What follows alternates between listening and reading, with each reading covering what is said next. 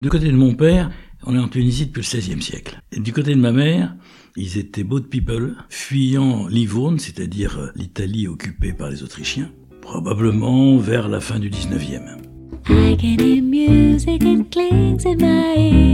Je vais vous parler d'un temps où ils étaient enfants, de leurs rires, leurs pleurs, leurs chagrins, leur bonheur. Vous écoutez Souvenirs d'enfants, le podcast des émotions retrouvées. Il est né il y a 84 ans à Tunis, capitale de la Tunisie. Pierre a deux sœurs aînées, de 5 et 9 ans de plus que lui. Il vit dans un grand appartement. Pierre vous dira qu'il n'a pas beaucoup de souvenirs de ses 10-12 ans, mais vous allez vite voir qu'il en a bien plus qu'il ne pense. Des visages, des noms, des lieux, qu'il décrit avec tant de précision qu'on a l'impression de les avoir en face de nous. Personne ne peut imaginer ce que c'était si on l'a pas vécu. La Tunisie. Tunisie, c'était d'abord un pays de cocagne, on a déjà dû vous le dire, en tout cas pour les, Européens et les Juifs tunisiens. Il faisait beau, il y avait euh, des bons fruits, des bons légumes, du bon poisson, des plages somptueuses, la violence n'existait pas, donc c'est un pays où on était bien.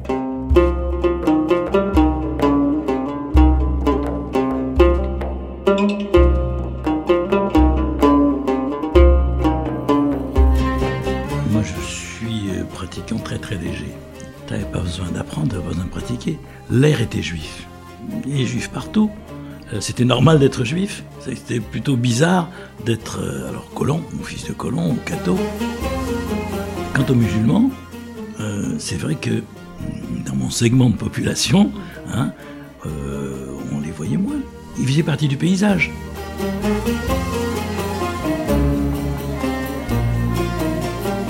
Mon père, magasin de chaussures, très couru, très prisé. Il était un bon commerçant, un homme qui rayonnait. Il avait de très belles chaussures. Il importait des chaussures italiennes, il a découvert Ferragamo, qui n'était pas connu à l'époque. Il aimait ce qu'il faisait.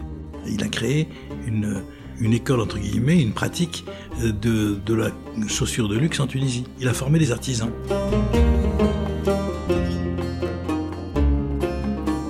Il avait des amis arabes qui venaient le voir au magasin donc moi, comme j'étais souvent fourré au magasin, je me souviens combien de fois ses potes disaient « Toi, tu es comme mon fils, attention, tu es fils de ton père, tu es comme mon fils. »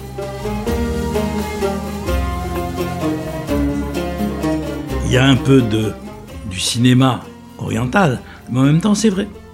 il n'y avait, pas de mélange, mais il y avait euh, un système qui fonctionnait.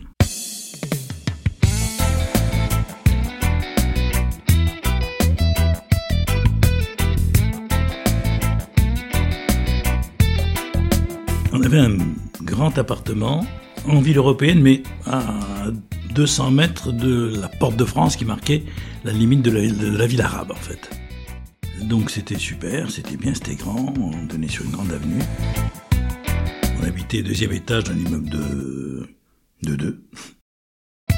Et au-dessus, il y avait la terrasse, un grand espace évidemment peint en blanc à la chaux, où on faisait sécher le linge et euh, où on allait courir euh, quand on avait quelqu'un qui courir. C'est grand une terrasse. En tout cas, ça me paraissait grand à l'époque.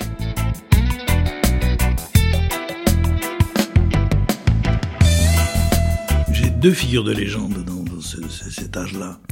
Une qui était Ida, qui était une juive tunisienne qui parlait à peine le français, parlait surtout le judéo-arabe.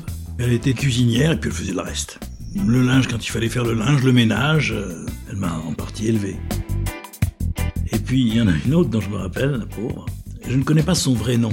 Comme euh, j'étais petit, je parlais pas très bien, et je l'appelais Bila, ce qui n'était pas son nom. Mais c'est comme ça que je l'appelais. C'était un peu la femme de Popeye, vous voyez Je me souviens, euh, en Tunisie, lors de la sieste, on ne peut pas y échapper. Il fait chaud, tu dors, quoi. Surtout quand t'es petit, mais de toute façon. J'avais pris une habitude qui était de jouer avec ses seins à l'heure de la sieste. Je lui en suis encore très reconnaissant. Bien sûr, elle me laissait faire, jusqu'au jour où on s'est fait piquer. Bon, ça a été mal pour elle, et puis du coup, euh, j'ai arrêté de jouer avec ses seins.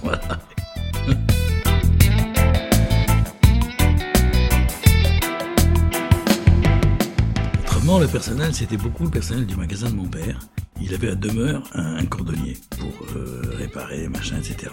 Le cordonnier s'appelait Albert. Lui, c'était Popeye comme physique. Putain, brave homme. Albert, il avait toujours d'abord un mégot. Là, vraiment un mégot, quand. Donc c'était pendant la guerre, pendant la guerre Tunis a été bombardée, et régulièrement, il y avait des alertes aériennes. Quand il y a une alerte, c'était organisé, réglé comme du papier à musique. Albert fonçait à la maison, on habitait donc tout près, où nous abritions d'ailleurs à l'époque deux de mes cousins germains, parce que leur maison, eux, avait été bombardée. Albert nous prenait un sous un bras, les deux autres sous l'autre bras, et il fonçait dans une cave, qui était la cave d'un magasin de jouets, qui avait pas très loin de chez nous. Donc ça, c'était les alertes. Si sa, noi del sud parliamo a voce alta. Si sa, noi del sud facciamo discussione imposta. Siamo allergici. Il y avait un autre personnage extraordinaire. Il s'appelait Severino. Donc il était sicilien. il y avait beaucoup de Siciliens. Severino était aussi large que vous. Pas très haut, mais très large. Il, il se déplaçait à vélo. Rien que ça, ça valait le coup d'œil. Et Severino me prenait euh, sur le cadre de son vélo pour m'emmener faire trois courses. Et puis ensuite, on lui a confié la responsabilité de m'emmener à l'école. Il m'emmenait, il venait me chercher souvent. Et quand il venait me chercher, il fait chaud, je l'ai déjà dit, il avait soif. Donc sur le chemin du retour, il buvait un petit coup. Et puis, il me dit Qu'est-ce que tu veux, Pierrot? Je dis Moi, je sais pas. Euh, et il m'a fait, il m'a fait goûter le, Qu'est-ce que c'était? Le muscat. Bon, ça aussi, ça a duré jusqu'au jour où ma mère dit.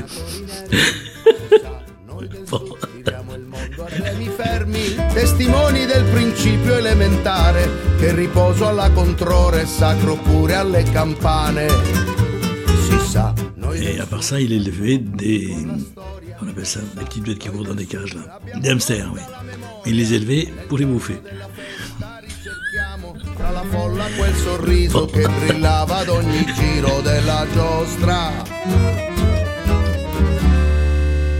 J'ai porté des culottes courtes et même des pantalons golf jusqu'à l'âge de euh, 13 ans, je crois. Puis quand vraiment c'est devenu un problème pour moi, j'avais honte sortir en pantalon golf. Euh, là, j'ai commencé à avoir le droit de, de porter des pantalons longs. Les gamins de 10-12 ans, ils étaient habillés à l'anglaise, quoi.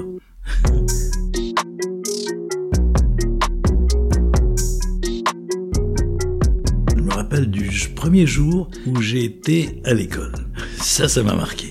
Je pense que c'est mon père qui m'a amené. Il y avait un banc devant l'école. Dans mon souvenir, il m'a dit Tu t'assois là, tu attends que ça ouvre. Je me suis assis là. Et au fur et à mesure que le temps passait, je vais pas passer peut-être 10 euh, minutes ou même pas, la panique m'a pris. Et je me suis répandu en larmes. J'ai pleuré toutes les larmes de mon corps d'aller devant l'inconnu. C'est parti, vous vous rendez compte? Mais je pense qu'ils m'aimaient beaucoup, tous les deux. Euh, bon, comme ça. Il n'y avait pas de sensibilité. La sensibilité telle qu'on la perçoit aujourd'hui, ça n'existait pas. Il n'y avait pas plus de sensibilité, je pense, aux, aux états d'âme d'un enfant qu'il y en avait aux états d'âme d'une femme, d'une fille, quand on avait des rapports avec elle. Moi, j'ai j'ai découvert ça euh, tard. Hein. Il y avait des règles de bonne conduite qu'il fallait observer, et puis c'est tout. Le respect, il est là. Le respect formel. Hein. Tu tapes pas une fille, tu tapes pas plus, plus petit que toi et encore. Bon, mais, mais il n'y a pas de considération de la personne en tant que telle. Je pense c'était juste une qui était comme ça. Et le côté, je vais dire arabe de la chose. Où j'ai eu euh, un truc euh, qui sortait de la norme, je me suis dit, il faut que j'en parle à mon père. Il dit, papa, j'ai un truc. Euh, et il a rougi. Il a rougi et il m'a pas demandé quoi. Il m'a dit, tiens, va voir le docteur machin que tu connais. Il voulait pas savoir. C'était tabou. C'était pas dans son système de référence. Non, non, on parlait pas. On ne dit pas. Vous connaissez l'expression? On ne dit pas. On ne dit pas. Non, c'est honteux, on ne dit pas. Bon, c'est une autre façon de, grandir et de se construire. Hein. Mais c'est vrai que ça m'a manqué. Et ça, a retardé le moment où j'ai pu avoir, euh, où j'ai commencé à avoir des relations euh, significatives avec euh, les demoiselles ou les dames. Voilà.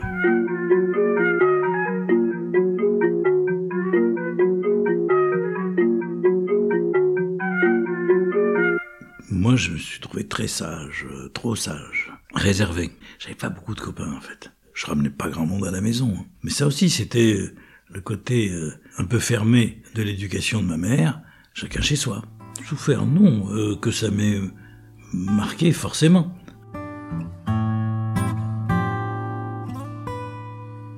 À partir de la classe de seconde, j'ai commencé à avoir des, mes relations. J'ai découvert que c'était euh, plus sympa d'avoir euh, des copains variés que juste euh, un copain qui vient une fois par semaine, une fois par mois. Et là, c'était tout. Il n'y avait pas de musulmans. Il y avait des juifs de mon milieu, des juifs de milieu très populaire, des Français euh, de France, des Italiens. Euh, il y avait tout. Ça, c'était une période formidable. Et c'est à partir de ce moment-là que le petit Pierrot, devenu un jeune homme, a commencé à vivre, comme il le dit lui-même, une jeunesse dorée. Revenu en France faire ses études après son bac, il garde de cette période tunisienne des souvenirs très émus. Après de brillantes études de commerce, Pierre a fait carrière dans la publicité. Il est aujourd'hui à 84 ans, plus actif que jamais, puisqu'il est coach et mentor. Pour la petite histoire, sachez que Pierre a failli me faire faux bon au dernier moment quand je suis venue l'interviewer. Oui, car il était persuadé qu'il n'avait pas de souvenirs. Comme quoi, quand on creuse un peu, Merci Pierre pour ces tranches de vie très émouvantes. Merci à vous qui écoutez ce podcast d'être fidèle au poste. Et merci à tous ceux qui ont récemment fait de merveilleuses critiques de souvenirs d'enfants. Merci à Charline sur France Inter, à Marion, à Télérama, merci à Stéphane de la voix du podcast, merci à Philippe et merci à tous les autres. Alors comme d'habitude, n'oubliez pas de me mettre des commentaires et des 5 étoiles sur Apple Podcast et de parler de souvenirs d'enfants autour de vous. On se retrouve le mercredi 16 février pour un nouvel épisode. Allez, salut